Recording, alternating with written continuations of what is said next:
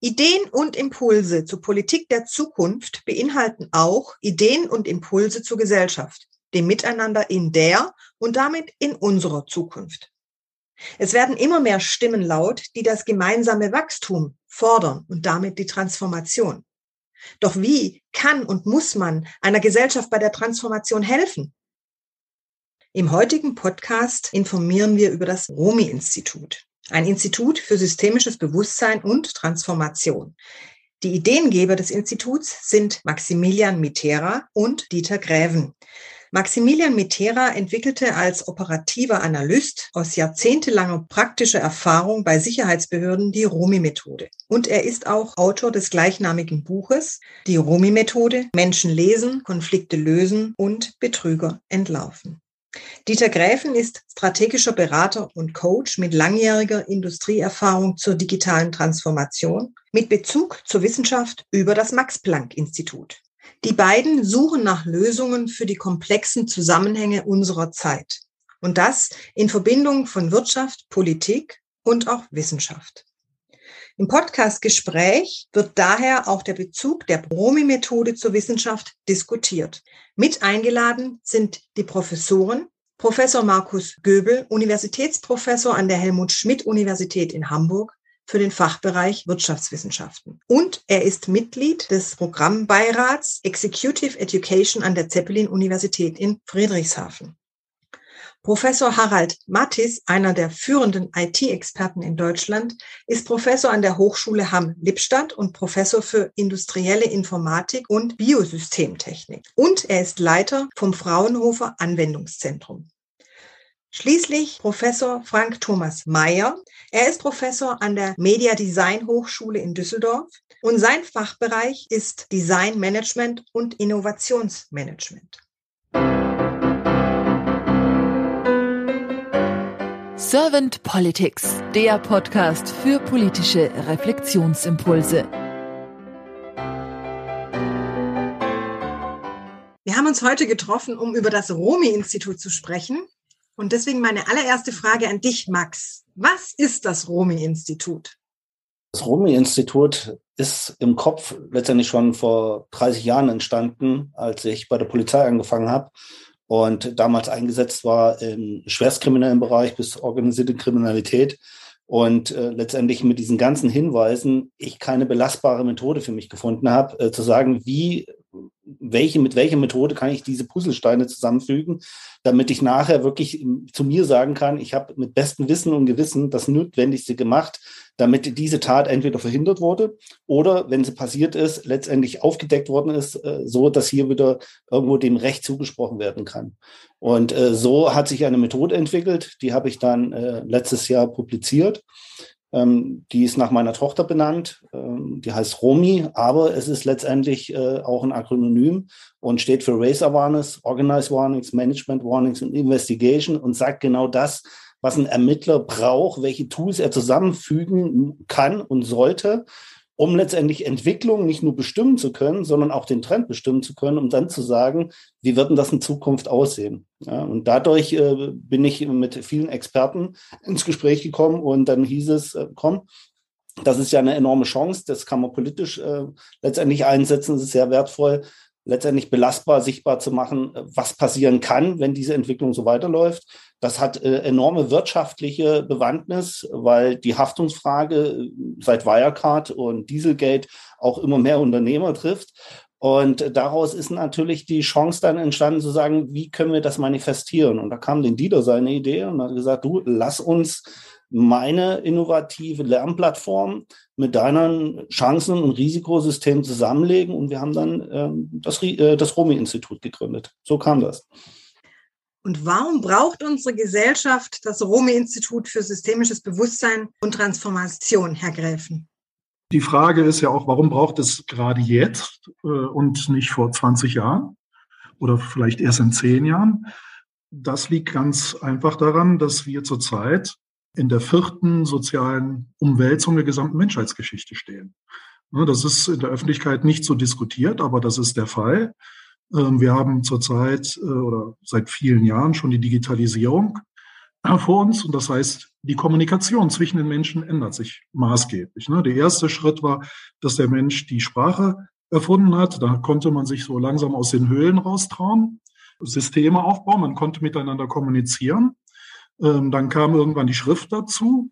Äh, dann kam der Buchdruck, der immerhin die französische Revolution und die äh, Aufklärung im Rahmen der Sozialisierung des Wissens äh, mit sich geblieben hat, eben mit dem Abbau des Objektivismus, der dann auch zur Demokratie geführt hat.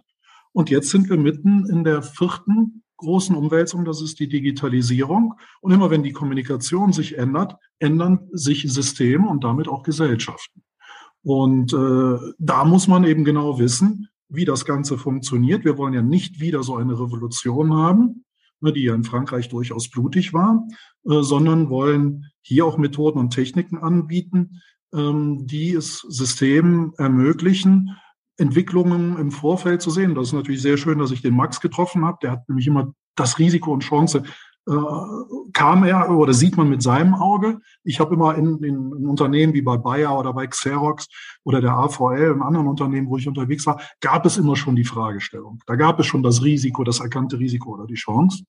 Äh, und da haben wir dann eben Plattformen drauf aufgebaut, um dann genau zu verstehen, äh, was sind jetzt was ändert sich da genau in der Umwelt und was kann ich auch mit den neuen Potenzialen, mit den neuen technischen Potenzialen anfangen und kann dadurch auch reorganisieren und komplett ein neues Business adressieren. Ne, und äh, das ist etwas, was sich eben auch nicht nur in der Wirtschaft ausübt, sondern äh, wenn die, die ganze Zusammenarbeit zwischen den Menschen geht eben auch in den anderen Sektoren. Also im Rechtssystem äh, werden wir äh, maßgebliche Veränderungen haben, in der Politik haben wir maßgebliche Veränderungen ähm, und wir äh, sehen es auch in der Wissenschaft.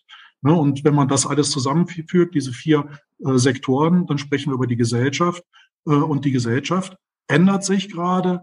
Das hat äh, was auch mit dem Reichtum zu tun, mit sozialer Gerechtigkeit. Was ist überhaupt Recht, was ist nicht Recht? Da werden ja so Grundsatzfragen ganz neu gestellt. Und dafür braucht man gehärtete Methoden aus der Praxis, aber auch aus der Wissenschaft. Und deswegen spannt das Romi-Institut auch den Bogen und arbeitet sehr eng mit Lehrstühlen zusammen. Gut, dann habe ich jetzt verstanden, warum wir das für die Gesellschaft brauchen. Was passiert aber, wenn es das Romi-Institut nicht geben würde, Max? Letztendlich erkennen wir durch auch die jüngsten Ereignisse, dass wir in der Rückschau immer wieder feststellen, dass Signale so gravierend vorhanden waren, dass dieser Prozess hätte gestoppt werden müssen. Und äh, das ist so ein bisschen wie der Film täglich grüßt das Murmeltier.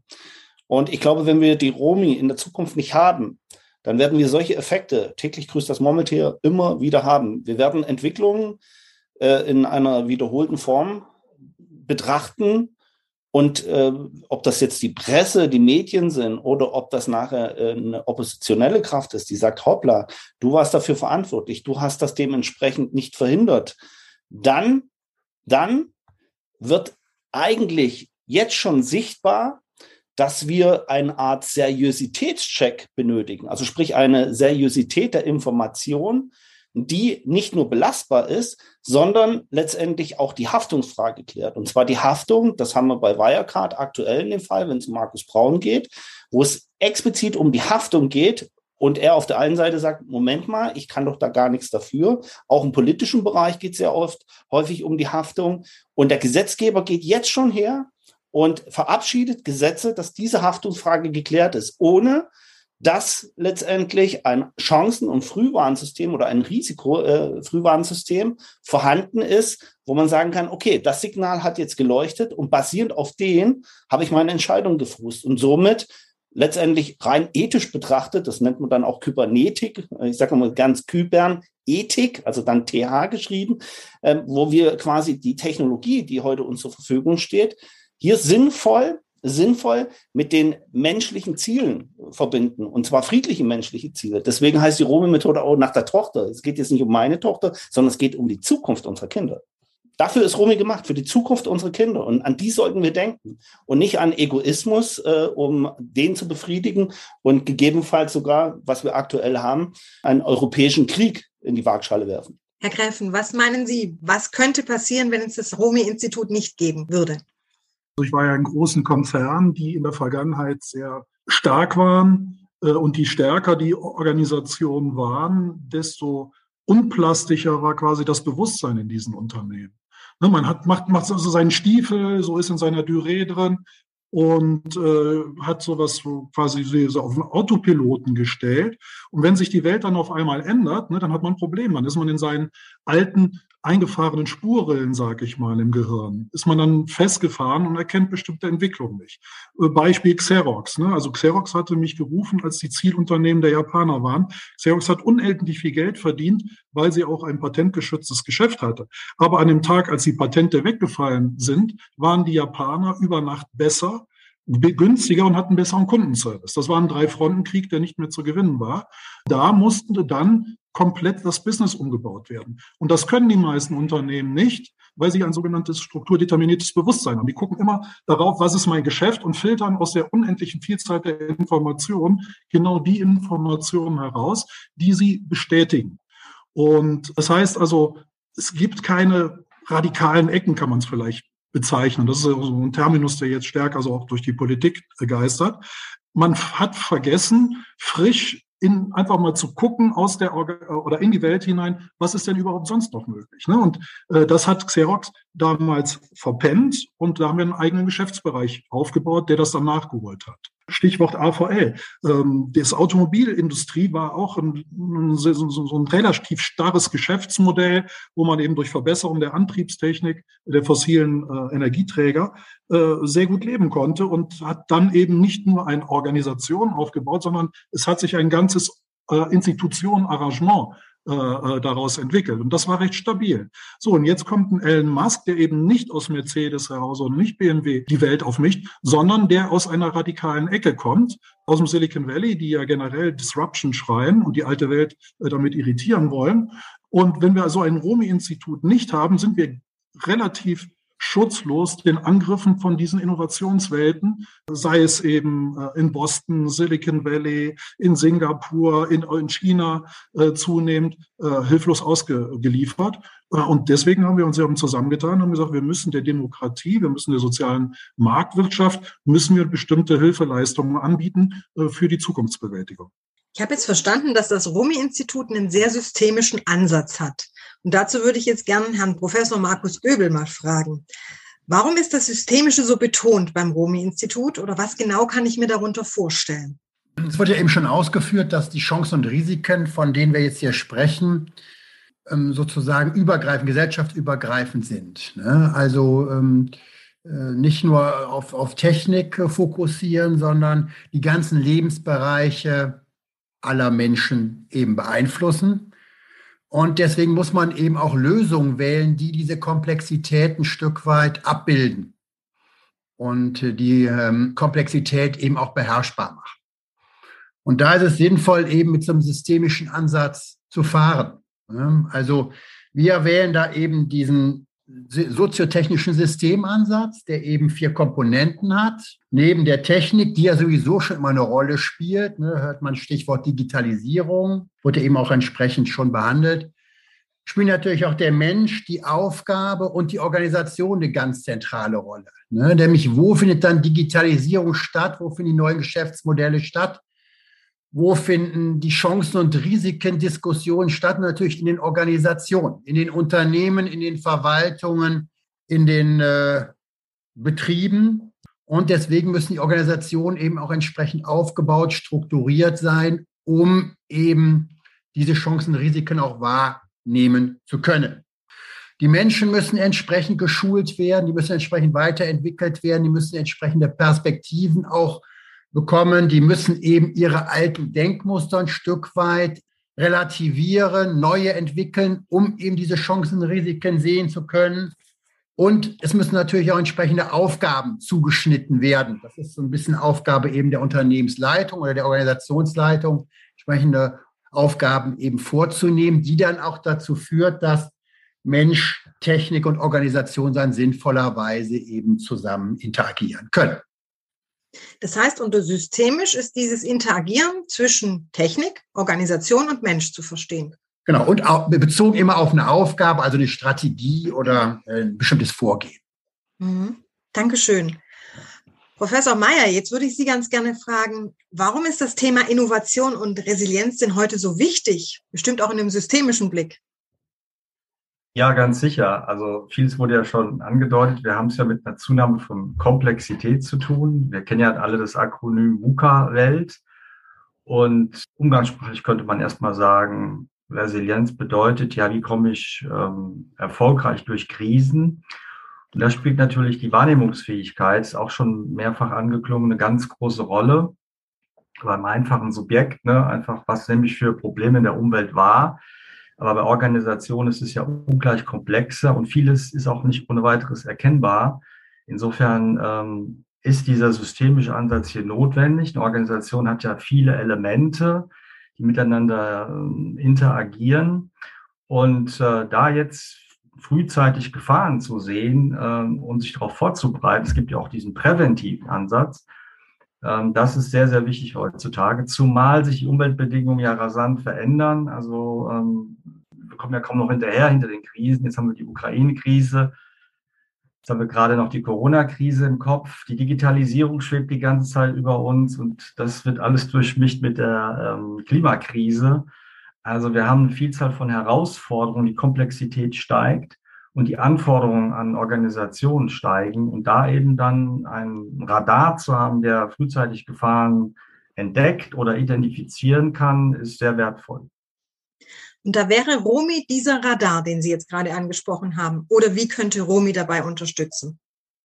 Naja, also zunächst einmal, äh, um zurückzukommen zur Achtsamkeit, ist ja ein wichtiger Resilienzfaktor für Unternehmen geht es ja darum, dass ähm, wir Einblick nehmen können, sehr schnell in Datenzahlen, Fakten im Unternehmen. Wie ist das Unternehmen beispielsweise aufgestellt? Auch äh, ganz entscheidend, in was für einem Innovationsgrad bewegt sich dieses Unternehmen. Es gibt Unternehmen, die schlummern vor sich hin. Es gibt Unternehmen, die sind sehr proaktiv.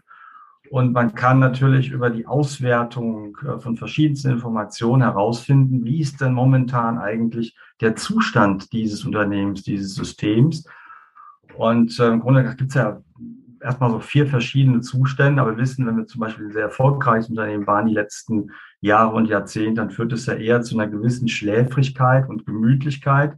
Und genau das kann das große Problem dann werden in einer stark veränderten Umwelt, dass wir dann nicht rechtzeitig reagieren können, einfach weil wir auch die Ressourcen gar nicht aufgebaut haben dafür. Mhm. Ich habe Sie jetzt so verstanden, dass Romi dabei unterstützen könnte, diese Widerstandsfähigkeit für die Zukunft zu entwickeln. Habe ich Sie da richtig verstanden? Genau. Äh, Erstmal zu identifizieren, in was für einem Zustand bewegen wir uns als System und dann entsprechend darauf zu reagieren, also präventiv zum Beispiel Maßnahmen einzuleiten, äh, gegen Gefahren uns zu wappnen, die möglicherweise bald heraufziehen. Und das ist ein ganz wichtiger Aspekt. Das ist ja für Unternehmen immer schwieriger, ähm, wie gesagt, dieser Komplexität dann Herr zu werden und daraus auch die richtigen Schlüsse zu ziehen. Und bei der Komplexität, da spielt ja auch KI eine ganz große Rolle. Und jetzt würde ich ganz gerne Sie, Herr Professor Mattis, dazu fragen zu KI. Wie denken Sie, wie wird Romi unter Anwendung der künstlichen Intelligenz in der Zukunft wirken können? Ja, es gibt, äh, glaube ich, da zwei Aspekte. Das eine ist ja, wie erzeugt man KI? Man braucht Daten und man braucht Daten, die äh, möglichst heterogen sind. Das ist die große Stärke der KI. Also heterogene Daten bedeutet, die kommen aus unterschiedlichen Bereichen und die sind auch unterschiedlich strukturiert. So, das ist das, was man mit äh, normaler Data Science eigentlich vermeiden möchte. Das ist die Stärke der KI. Und äh, die ROMI-Methode an sich bietet intrinsisch eigentlich genau diese Heterogenität. Also passt das schon mal ganz gut zur KI. Es gibt da keine Kontradiktio. Äh, ganz im Gegenteil. Sieht so aus, als könnte man damit ganz gut arbeiten. Äh, was macht man? Man trainiert neuronale Netze und braucht dafür Datensätze, die man aus unterschiedlichen Situationen und Bereichen, wo Romi angewendet werden kann, ähm, hervorholen kann. Die müssen von guter Qualität sein, das schaut man sich an und äh, lässt so, so auf die Art und Weise mit den Netzen zusammen Modelle entstehen, die dann genau das äh, verbessert machen, was die Romi-Methode sowieso macht. Nur von Hand macht jetzt und dann automatisiert auf der Basis von datengetriebenen Modellen. Und man kann das Ganze so aufbauen, und kleiner Einschub für uns sind äh, KI-Prozesse äh, dann KI-Prozesse, wenn sie selbstlernend sind. Sonst sind es Machine Learning oder Deep Learning-Prozesse. Und da soll die Reise ja hingehen, dass Romi, also dieser Romi-KI-Komplex, dann lernt von all diesen Applikationen, die man damit in Verbindung bringt, äh, die man mit diesen Netzen in Verbindung bringt, so dass Romi gefühlt immer schlauer wird, dass also das Ganze sich zu einer Knowledge Base entwickelt ähm, und äh, dann sehr mächtig, sehr powerful daherkommt ähm, und auch immer schneller, immer besser Prädiktionen machen kann, die dann im Sinne dieser Romi-Methode, so wie sie beschrieben wurde, so wie Maximilian Mitterra die auch ähm, vorhin dargestellt hat, dass in diesem Sinne eben auch ganz schnell ähm, analysiert und vorgeschlagen werden kann. Ja, danke schön. Könnten Sie vielleicht noch mal ganz kurz zusammenfassen, was dann die Schnittstellen zwischen KI und Romi sind? Schnittstellen zwischen KI und Romi ähm, ist eine schwierige Frage. Ich würde es so ausdrücken. Man nimmt die Romi-Methode und trainiert sie in ein neuronales Netz hinein, so dass man dann ein Modell hat. Und dieses Modell ist Romi. Es ist nur Romi ähm, sozusagen auf KI-isch. Also KI-basiert und äh, sehr mächtig und eben auch sehr adaptiv. Das sollte man vielleicht auch sagen. Also es gibt keine Schnittstelle zwischen der Romi-Methode ähm, und der KI, sondern man gießt die Romi-Methode in KI. Ich glaube, äh, so wird eher ein Schuh draus, wenn man es äh, genauso darstellt. Das hat man mit anderen Dingen auch schon gemacht, wo man äh, in Stadien, da waren wir dran beteiligt, äh, die Ultras beispielsweise auseinanderhalten konnte, obwohl die alle schwarz vermummt sind ähm, und wo man auch versucht hat, möglichst in einer Prädiktion zu sagen, wenn ein Hotspot entsteht. Aber die Rumi-Methode beispielsweise selbst geht von viel mehr Faktoren aus, ist viel mächtiger und man hat mit, mit äh, diesen wenigen Beispielen eigentlich die Leute immer schon total begeistert. Dass man sagen kann, guck mal, die kann man unterscheiden aufgrund ihres Verhaltens. Hier wird gleich ein Hotspot entstehen. Dann kann man da Polizei hinschicken, damit der Hotspot sich beruhigt und so weiter. Das ist eine relativ single-minded Angelegenheit, die man aber trotzdem schon mit KI angegangen ist. Umso interessanter ist es eigentlich, die Romi-Methode herzunehmen und solche Vorhersagen zu machen in einem viel komplexeren Kontext. Und das sollte man vielleicht auch noch sagen. Die KI ähm, vermittelt dann diese komplexe Methode, auch wenn man sie äh, einfach zunächst mal aufziehen kann, aber vermittelt diese komplexe Methode in komplexen Zusammenhängen. Und zwar in eine ganz einfache Applikationsweise hinein. Man nimmt das Modell und wendet es an oder lässt es anwenden von einem Algorithmus. Und äh, das macht äh, eine wahnsinnig komplexe Geschichte ziemlich einfach in der Benutzung. Dankeschön. Jetzt haben wir sehr schön schon gehört, wie diese Lehrstühle, die verschiedenen zusammenwirken, einfach mal aus dem technischen Bereich, also KI-Bereich oder dem ja, Innovations- und Resilienzbereich und aber auch dem systemischen Bereich. Und jetzt würde ich ganz gern Ihnen noch eine Frage stellen, Herr Gräfen, zum Abschluss dann auch. Worauf konzentriert sich denn das Romi-Institut derzeit und warum? Ja, ähm, gute Frage. Also erst nochmal zu dem systemischen Ansatz. Der ist ja wirklich, der schwebt über uns. Das haben Sie eben auch an den äh, Lehrstühlen gemacht. Die sind ja genau systemisch äh, gewählt. Also sehen ja den Professor Mattes, das ist der Spezialist für das Thema Technik und Artificial Intelligence. Der Professor Göbel ist der, äh, der Spezialist für das Thema Organisation und äh, Führung. Was fehlt, ist bei uns noch der Lehrstuhl, da sind wir gerade dabei, für das Thema Psychologie, ne, also Individualpsychologie, aber eben auch äh, Arbeits- und Organisationspsychologie. Da werden wir bald einen äh, Lehrstuhl ähm, auch benennen können. Äh, und dann haben wir ja den Professor Meyer, der quasi so quer da drüber liegt. Ne, also unserer, der, der, der Fokus von Romi ist ja nicht die Bestandswahrung an sich, sondern die Romi oder Romi schaut in die Zukunft. Ne, das ist ja, wenn man diese Ambidexterie aufmacht, sieht man ja immer, da gibt es einen Teil der Bewahrung, der Stärkung der Organisation und der andere Teil ist der der Erneuerung. Und Romi gibt ganz klar in Richtung Zukunft fördert da auch, wie man Sachen rechtzeitig erkennt und erneuern kann. Gleichzeitig werden aber auch Risiken für die Bestandsorganisation identifiziert. Ne? So, das ist also der systemische Ansatz und den äh, haben wir eben durch die Praxis und aber auch durch die Lehrstühle eben äh, richtig zementiert, dass wir da auch die entsprechende Legitimation haben. So, worauf fokussiert das Romi-Institut? So, das Romi-Institut ist so erstmal gedacht, Methoden, Techniken und Kapazitäten zu sammeln, damit wir erstmal eine sehr starke generelle Meta-Ebene äh, haben, um überhaupt über das Thema mitreden zu können. Äh, wir haben zum Beispiel Learnings, wir hatten auch äh, Vorgaben gemacht, äh, wie man zum Beispiel eine Corona-Krise durch eine demokratisch verankerte Lern- und Innovationsfunktion verbessern könnte. Da schauen wir drin, also das sind eben die ganz großen gesellschaftlichen Themen, wo wir auch ohne finanzielle Not gesellschaftsfördernd tätig werden können. Auf der anderen Seite haben wir natürlich auch wirtschaftliche Zwänge. Ne, wir müssen auch irgendwie unsere Ressourcen erneuern und äh, brauchen auch bestimmte Gelder, um dann auch mal aufklärende Filme äh, produzieren zu lassen. Und äh, deswegen gehen wir da auch in bestimmte Projekte rein. Das machen wir über nicht selber als Institut, um da eben keine Verbesserung zu haben, sondern machen das über Partner, über zertifizierte Partnerschaften, also wie zum Beispiel Unternehmensberater, Organisationsgestalter oder ich komme gerade eben vom Mittagessen von Psychologen, die eben Change Management betreiben.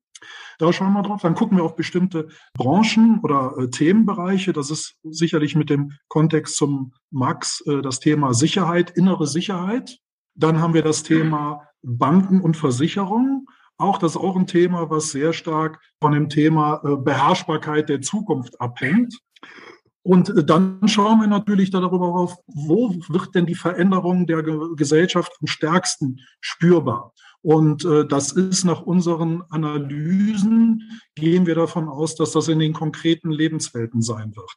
Das heißt also da, wo das konventionelle Raum-zeitbezogene Leben mit dem digitalen Leben zusammentrifft, und da gehen wir eben davon aus, dass das eher so im kommunalen Bereich äh, stattfinden wird. Und deswegen suchen wir da auch die Nähe zu bestimmten Regionen. Der Harald Mattes ist ja im Raum Hamm auch sehr stark äh, unterwegs oder wir haben äh, regionale Unternehmensberatungen, mit denen wir in Verhandlung sind, äh, dass wir dann eben in bestimmten regionalen Hotspots äh, so erfolgreiche Einheiten aufbauen können, über die man dann nach und nach wachsen kann. Max, die abschließende Frage geht nun an dich. Wie könnte Romi in fünf Jahren aussehen? Die Frage muss ganz klar in Richtung Head-Up-Display gehen, weil man muss es sich auch vorstellen können. Also was hat äh, die Politik davon? Was äh, hat äh, die Wirtschaft davon und was hat der persönliche individuelle, jeder Anwender davon? Und da äh, sehen wir in der Zukunft eine Art Head-Up-Display, wo quasi, wenn Sie jetzt nach Freiburg fahren, äh, dann wird dieses Head-Up-Display quasi Ihre Chancen und Ihre Risiken mit Ihren Zielen verbinden und Ihnen natürlich die richtigen Hinweise geben. Äh, aber auch sie vor Gefahren waren, wie zum Beispiel Blitzeis, was ich schon mal hatte. Und so können wir das äh, tatsächlich sehen in der Zukunft, äh, so ähnlich wie eine Anwendung, heute wird man sagen, auf dem Handy, wo ich äh, bei Entscheidungen einfach wesentlich darauf hingewiesen wird, äh, weil wir können unsere Daten momentan nicht managen. Das große Problem, was wir momentan haben, ist nicht, äh, dass es die Daten nicht gibt. Die gibt es, aber aus Daten müssen Informationen werden. Und eine Vielzahl von Informationen ergeben ein Bild. Und wir gehen zu oft her, gerade in unserer materialistischen Welt, und versuchen Bilder zu definieren. Aber es ist nicht beim Bild und es bleibt nicht beim Bild, weil das Ganze ist nur ein Bild von einem Film. Und das kann man so ähnlich wie im Baum äh, wie den Lebenszyklus eines Baumes vergleichen.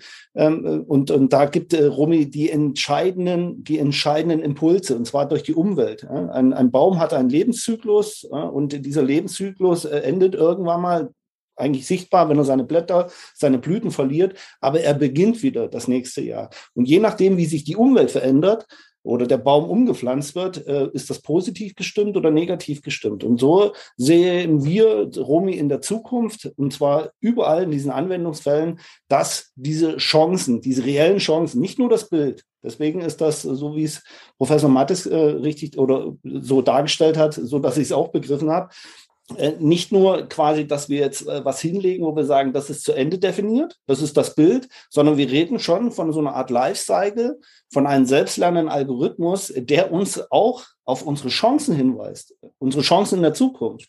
Wenn wir vor zehn Jahren jemand über die Zukunft von Europa gefragt hätten, wären wir zu ganz anderen äh, Ergebnissen gekommen, weil die Chance da war. Wenn wir heute, heute, jetzt hier fragen nach der Zukunft in Europa, dann werden wir nicht mehr so äh, zumindest mal gestärkt sagen, wie das jetzt in den nächsten fünf Jahren abläuft. Und deswegen ist das hochgradig fragil. Wir brauchen Resilienz. Wir brauchen nicht nur Resilienz, nicht nur Widerstandsfähigkeit, sondern wir brauchen auch wieder einen Fokus in die Zukunft. Und da soll und wird die Romi den entscheidenden Impuls geben. Daran arbeiten wir. Ich danke Ihnen allen sehr für den Austausch und die Information zum Romi-Institut.